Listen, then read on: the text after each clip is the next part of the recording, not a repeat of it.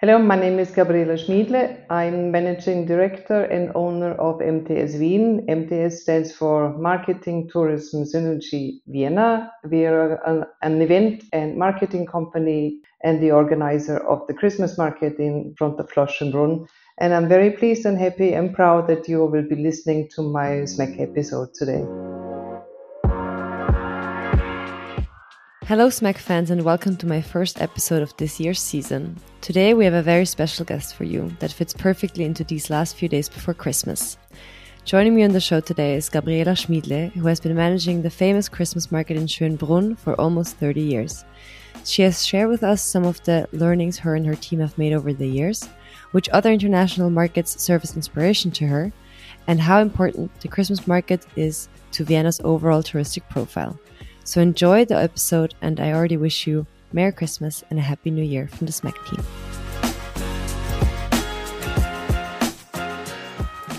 Welcome, Gabriela, to SMAC, to your own SMAC uh, episode. I'm very happy you're here. Um, and I would say let's jump right in.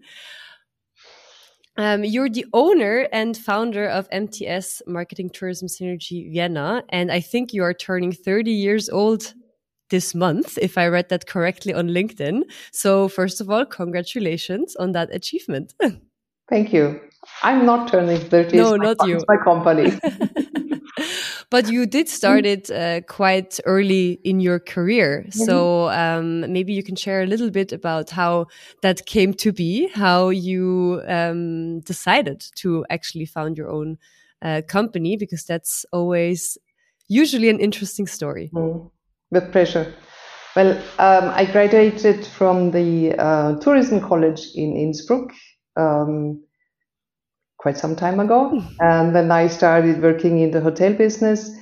Um, after I think six years of hotel business, I uh, changed to the um, to the tourist office St. Anton am Arlberg. Um, there was a deputy director, and I was responsible for uh, for the events and for press relation.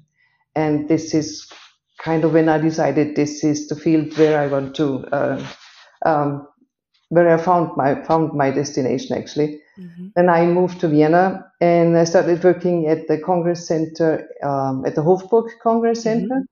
And in these two years, I um, the urge to like to to um, um, to start my own business grew grew very very fast and heavy, and from then on, it more or less was just it was the the, the thing to be at the perfect time at mm-hmm. the perfect place and meet the right persons.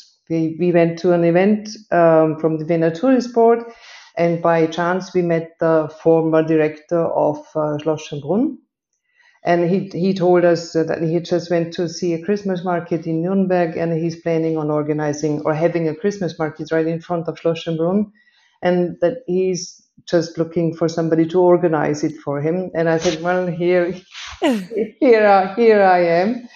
Um, then we, um, we started um, planning the concept and we drew the budget, presented to it, it to the Schönbrunn company and uh, we finally got assigned the duty and the pleasure to organize the Christmas market in front of Schloss Schönbrunn. And this was like the contract with Schönbrunn was the um, the start of our of our business. Mm-hmm, mm-hmm.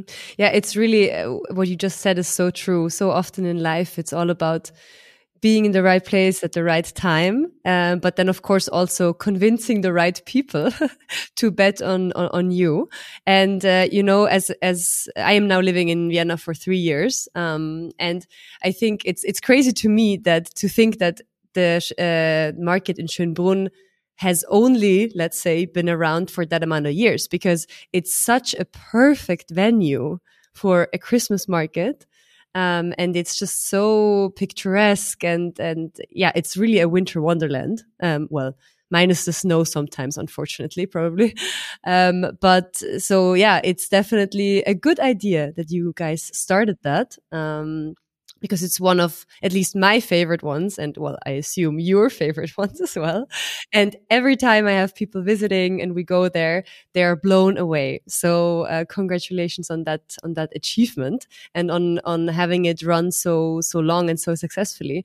Is it going to be um, how how does it work with the contracts? So can you do you know that it will be happening for the next foreseeable future for sure or do you always have to convince certain people again and again?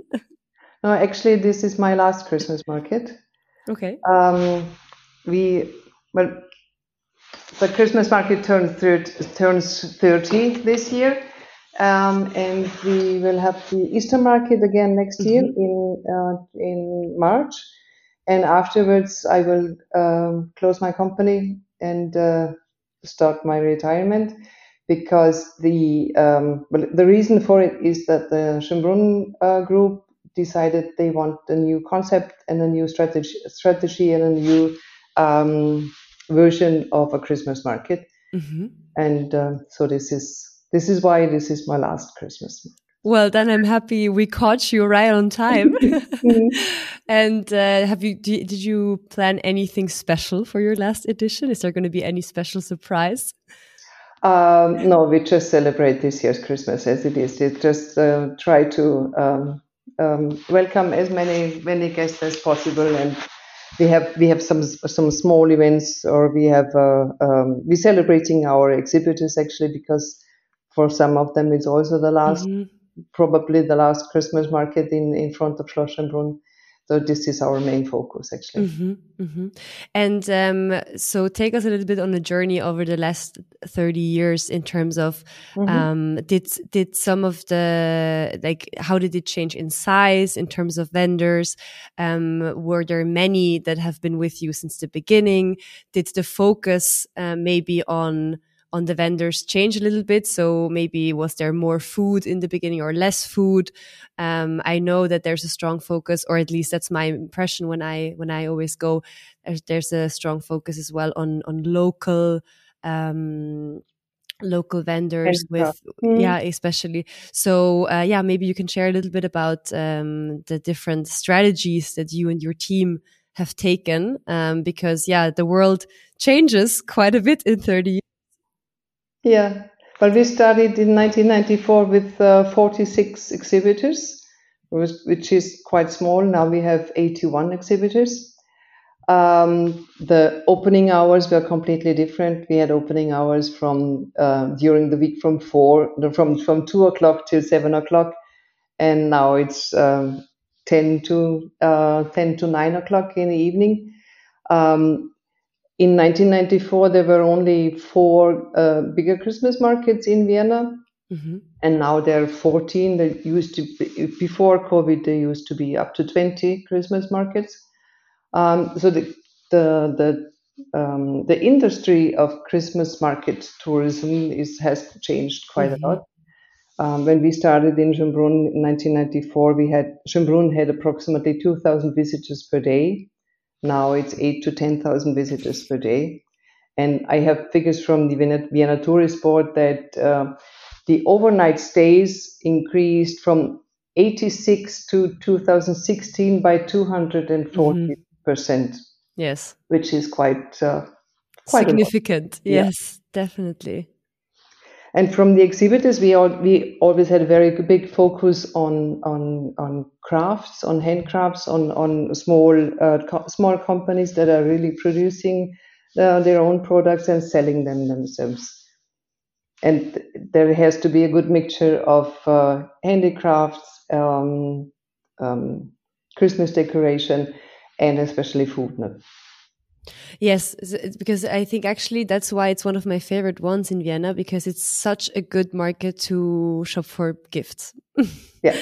And I think that's you know what what a lot of uh, visitors are looking for because it's it's such a nice way to get that done because everyone needs to shop for gifts before Christmas. Mm. But at least then it's also a nice experience. You can have a nice glühwein, um, eat something uh, together, and then also get all that shopping mm. done. And you also know that you're supporting, like you said, um, local, um, usually quite small. Yeah. Exactly, mm -hmm. it's quite small businesses.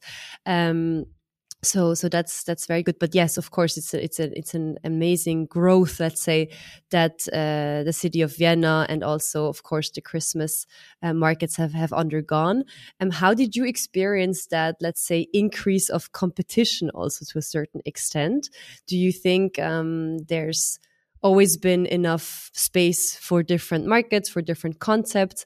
Are there um are there also some that you know are targeting a, a, a quite a significant niche and that's why they can all coexist um, mm-hmm. but i think this the most important thing is that they they, they differentiate that that not at all markets if we find all the same the same products or the same exhibitors at, all markets mm-hmm. uh, this so-called mark uh, christmas markets tourism is obsolete but as it is now, I think that all the Christmas markets have found their own niche have, and have found their own um, products and and own um, and, and also the visitors.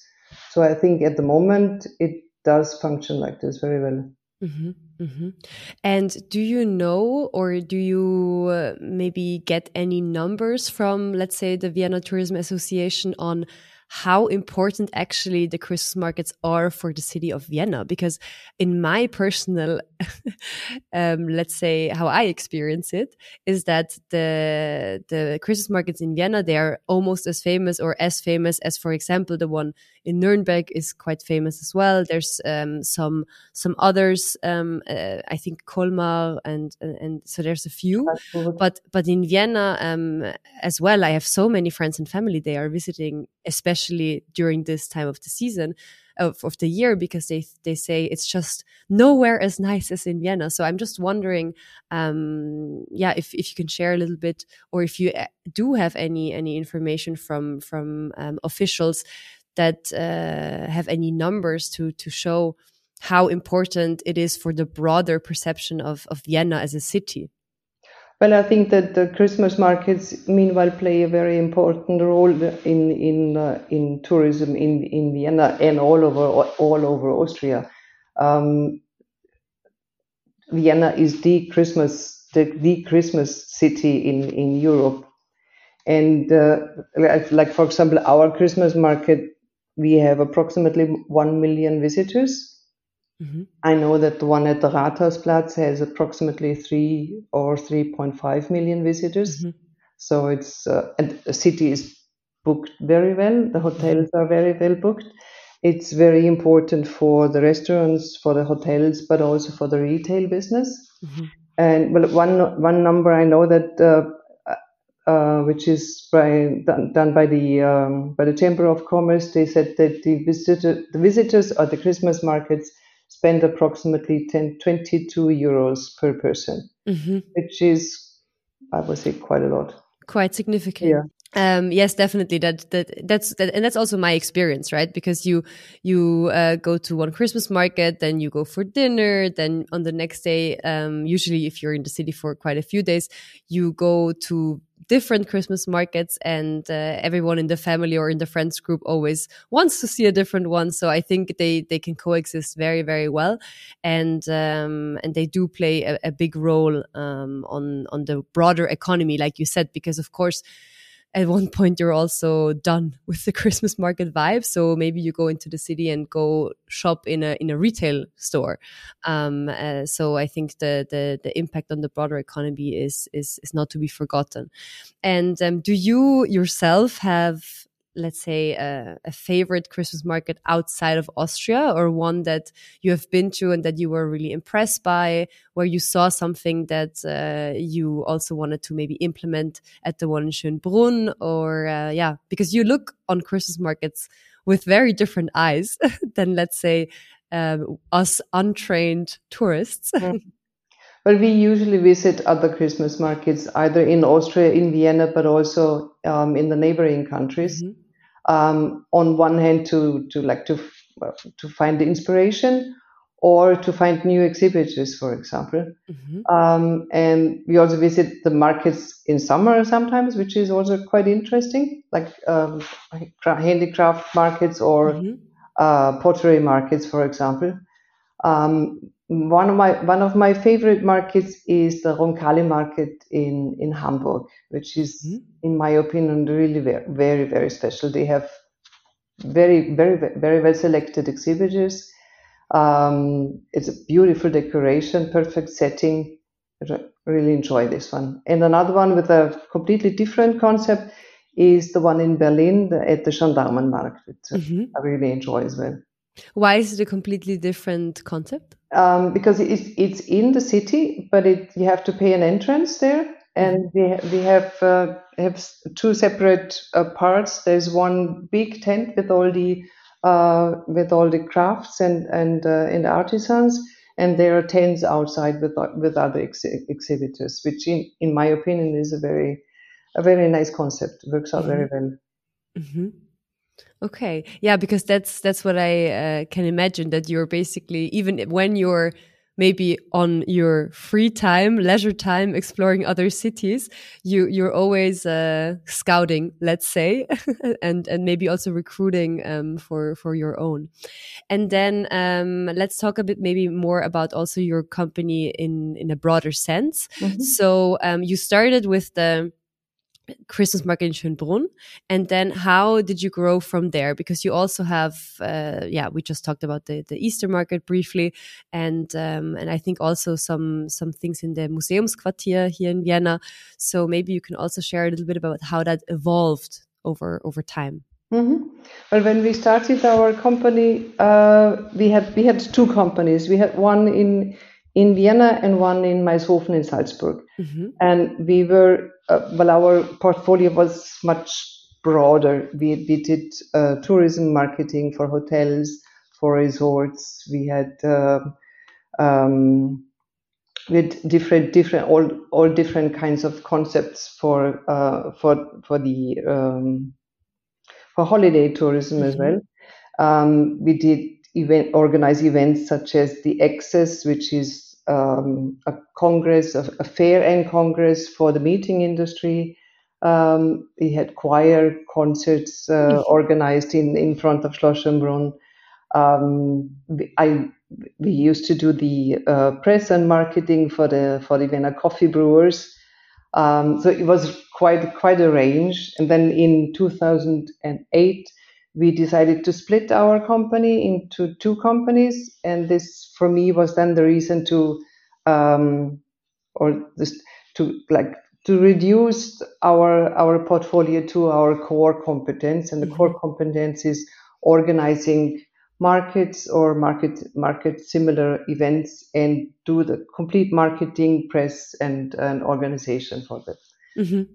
Like on the the other projects that we have. Um, is we organize the Christmas market in Schönbrunn, the Easter market in Schönbrunn, we organize the Christmas market in Schlosshof, and then we have uh, two smaller markets. One is called Potz and Blitz, which is a ceramic and pottery market in the Museumsquartier.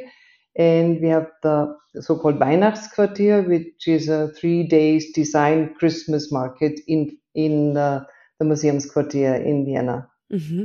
And did they did those events, and especially also the smaller ones in the Museumsquartier, did they start because someone approached you, or because you um, had the feeling, okay, there's something missing there um, in that specific niche market, and that's how you came up with the idea and you approached the venue, or how did that came about?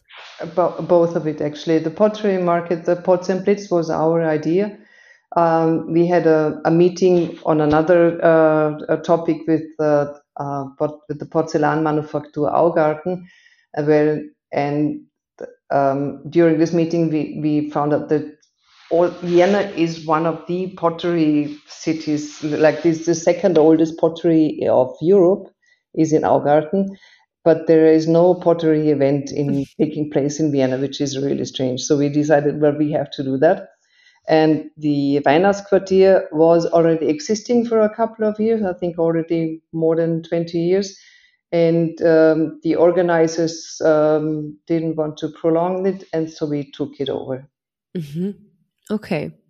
Um, so I think, but that's uh, what what you said before is also really interesting because you you did so many different things. You offered so many different, let's say, services, and then you decided to to scale or to refocus on your core competencies and also to kind of become a one stop shop for someone who needs exactly this. And and I think that that's what you hear a lot with with other. Um, yeah stories of founder or of, of companies um, because they say yeah at some point you're doing so many different things because you're being dragged into but of course uh, things happen you're in, in the right place the right time as we said before. Um, and then you're not to say sidetracked but of course you want to do it all um, but then you or a lot of them come back to their to their roots. So it's it's interesting to see that also your journey was kind of kind of like that i think that was one of the most important decisions to reduce it to the core mm -hmm. competence because it's there there's so many very very interesting and perfect projects around but you can't say yes to everything it's, it's, mm -hmm. it doesn't doesn't on on the long run it doesn't work out Mm -hmm, mm -hmm. And um, maybe to come back to something you said earlier, um, I don't want to talk about COVID too much because it's, well, a sore topic for, it's been on our minds for so many years. But it's interesting because you said before COVID, there were, I think, above 20 um, Christmas markets in Vienna, and now there's 14, if I remember correctly. Yeah. Yes. So which ones I mean, you don't you don't have to name them, but what do you think was the deciding factor for the ones to survive that they did survive, and the ones that didn't? Why did they not? I'm not sure that that all of them stopped existing because of COVID. There, I think there are some other reasons as well as just as uh, um, the the place where the the market was set up is not available anymore and stuff. Mm -hmm. It doesn't really um, it's not always in, in connection with COVID. Okay. COVID was really difficult for all the for all the event organizers and especially for the markets, but uh, it was it's not the reason for everything. Mm -hmm. And um, maybe you can share a little bit about your first, let's say, COVID season, and um, uh, like the the mechanisms or the the things that you had to change or how you had to navigate those, let's say, challenges. Because if I remember correctly um, it was possible to go, but then there were certain restrictions, or um, sometimes I think for some markets there were um, entrance restrictions in terms of number of people. Um, so maybe you can share a little bit about your experience during those times, and also maybe something that maybe you started doing and that you kept, or yeah, just uh, a little bit about that. Well, um, the first lockdown started um, one day before we should have started the setup of, of, setup of the Easter market. And at the beginning, we said, "Oh, no problem at all. We start the Easter market two weeks later or one week later." Um, little did we know. um, so then we finally canceled the Easter market, and but we started working on the Christmas market. As actually, we never ever believed that uh, a Christmas market will be cancelled. Mm. It's I, I, it was I was always uh, I always had the opinion that uh, my job is quite um, crisis free or mm-hmm. but uh, like then in 2020 um, we organized a Christmas market when we then we didn't get the permission to set it up. Mm-hmm. And I think in end of November, then they finally decided that uh, no markets will take place. Mm-hmm. Um, then the next Easter market we cancelled quite early because uh, I think it was still in the whatever lockdown. and then we started working again on the on the Christmas market 21, and I think we wrote.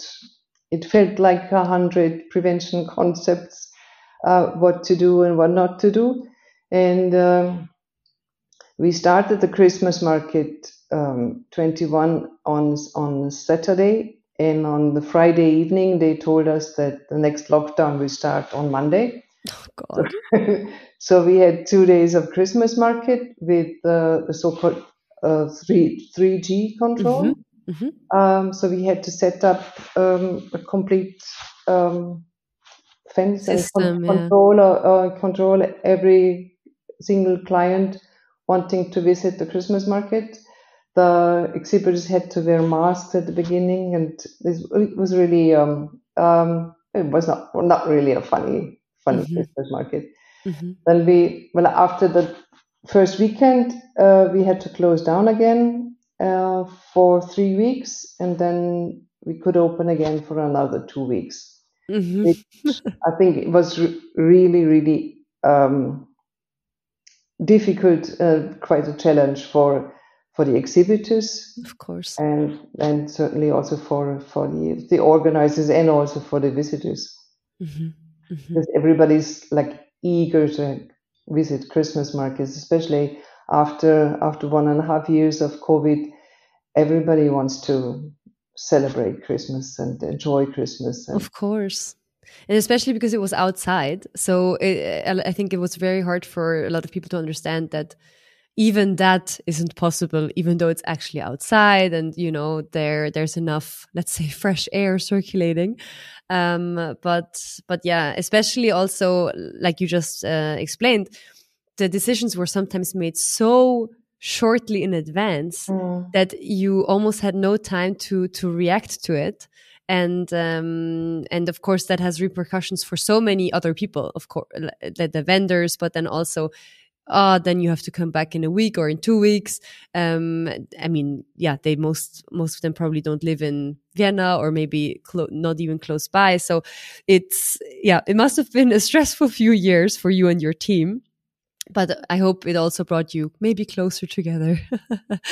um, uh, and yeah, overall, I think it's um, we value it maybe even more that we can enjoy it mm. for the full season hopefully for many many years um, to to come in general the christmas markets and one thing that i was also wondering um, just because it's it's it's so important i can imagine if you're in any way measure certain data points um, in terms of visitors or um, also maybe the if the vendors share any numbers with you how much they sold compared to last year. Um, if is there any let's say data structure that that you have and that you can can build on and that you can also see how the market evolves over over time um, we don't really have that much data on our on our visitors. We have uh, certain points where we can like um, make conclusions.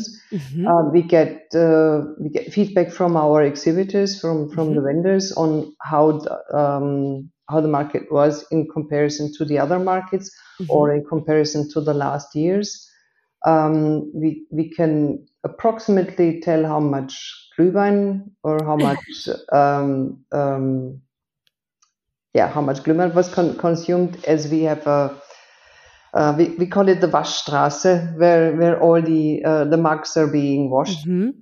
and there's a counter for that um, we can we one source of information is social media of course all the mm-hmm. uh, uh, the feedback we get from from our visitors and a couple of years ago uh, we did a survey, a visitor survey, where we um, focused on uh, on the origins of the visitors and the age, um, how many visits they pay to our Christmas market, um, and what kind of uh, what, what their reason for visiting a Christmas market was. Mm-hmm. And we, we found out very um, very interesting number because usually you think Christmas market in front of Schloss Schönbrunn is very touristy. Um, but we found out that uh, then, in, I think it was in 2010 or so, there was 55% of the visitors visit coming to Vienna to the Christmas market in, in Schönbrunn are from Vienna. Mm. And only 25% then were uh, like international guests, and another 20% were from the um, neighboring uh, federal states of Austria. Mm-hmm. Okay. I mean, yeah, but that's what I mean. I think that's why it's interesting to to measure certain data points because, of course, let's say someone from outside of Austria um, has a different probably goal or, or taste in terms of what they're looking for, what they want to eat, what they want to experience, what kind of gifts they are looking for, maybe. Um, so I can imagine it's it's it's interesting and important to to kind of also know who are my customers and how is that maybe changing over over the years so that's that's very interesting and also maybe i can imagine for certain tourists coming to vienna and if they don't know the city they might even think, oh, okay, Schönbrunn, I have to go a little bit out from the city center, let's say. So depending from where they're from and what they're used to, um, and how much time they have in Vienna, they they might not not come to to Schönbrunn. But then someone living in Vienna, of course, they know that it's not at all a long trip. Um, so that maybe also in, impacted the the balance of the of the visitors visitors coming. Mm -hmm. Well, from the numbers I know from the Vienna Tourist Board is that every second visitor coming to Vienna will visit Schloss Schönbrunn. Mm-hmm. Yeah, I mean, I personally that makes I think that makes a lot of sense mm. because it's beautiful in every every season, um, especially also the gardens, and I mean, there's also the the zoo for the kids, so there's something for everyone there for sure. Um, but but yeah, very very interesting. And um, so we're coming closer to the to the end of the of the episode. And um, i also want to ask you for um, your let's say personal ranking from because you already told us which ones you found inspiring um, outside of, of Austria, but within Vienna, apart from your own, of course, is there a Christmas market or are there some Christmas markets that you would suggest and recommend to people visiting Vienna for the first time mm -hmm. uh, to get an experience of maybe also the different ranges of what the Christmas markets here have to offer? Um, but I personally would recommend to visit the Altwiener Christmas market at the Freiung because mm-hmm. it's uh, it's a very cozy market. It's nice and small and has uh, very well selected exhibitors, a lot of artisans, a lot of handicrafts. Um, what I think is most charming is the Christmas market in front of Karlsplatz. Mm-hmm. Also because of the exhibitors, it's only artisans there uh, and they have a most beautiful children's program with the little petting zoo, I think, and yeah. they have a little mm-hmm. ice rink, if I remember correctly. No, it's not an ice rink. It's, it's the petting zoo, and they have uh, different carousels and. Uh, ah, uh, okay. Ah, yeah, the ice rink is at Rathaus. Sorry, sorry. Yeah. Mm-hmm. okay, very good. Rathaus is if you're if you're into Christmassy kitsch, Rathaus is absolutely perfect. I think it's so many different lights and it's just overwhelming. It is. It is. Yeah, yeah I always brief my visitors uh, accordingly. Okay, if you want to see the full blown Christmas overload, then we can go to Rathaus. That's a perfect decision. Yeah. Perfect. And then one last uh, question. I always end my episodes with uh, uh, the same question to all my guests. Um, you are now approaching the end, let's say, of your um, 30 years uh, career, career with your own company and then also um, with your experiences before. So if you think back now to yourself when you were just out of university and just embarking on, you know, um, your working life. Um, is there anything that you would tell yourself or tell someone that is just starting out as a as a tip for what they're about to to to embark on? Well, I would say the most important: be courageous and go and find out what really fits for you, what is really perfect for you. And I think very important is to say no, which is to, or to be able to say no mm-hmm. and find something you enjoy, you love, and um, don't think about the money. very good, very good. Thank you so much, Gabriela, for taking the time. I hope uh, I can see you and visit you at the Christmas market this year still. And uh, yeah, have a great season, great last season. And thank you for being with us. Thank you very much for the invitation. It was really fun. I enjoyed it. Thank you. That's it for this episode, everybody. Thank you for tuning in. Don't forget to share your thoughts on this episode and everything else that is going on at Smack with us by checking out our website at smack.media or connect with us on LinkedIn, YouTube, or Instagram. We'll see you next time.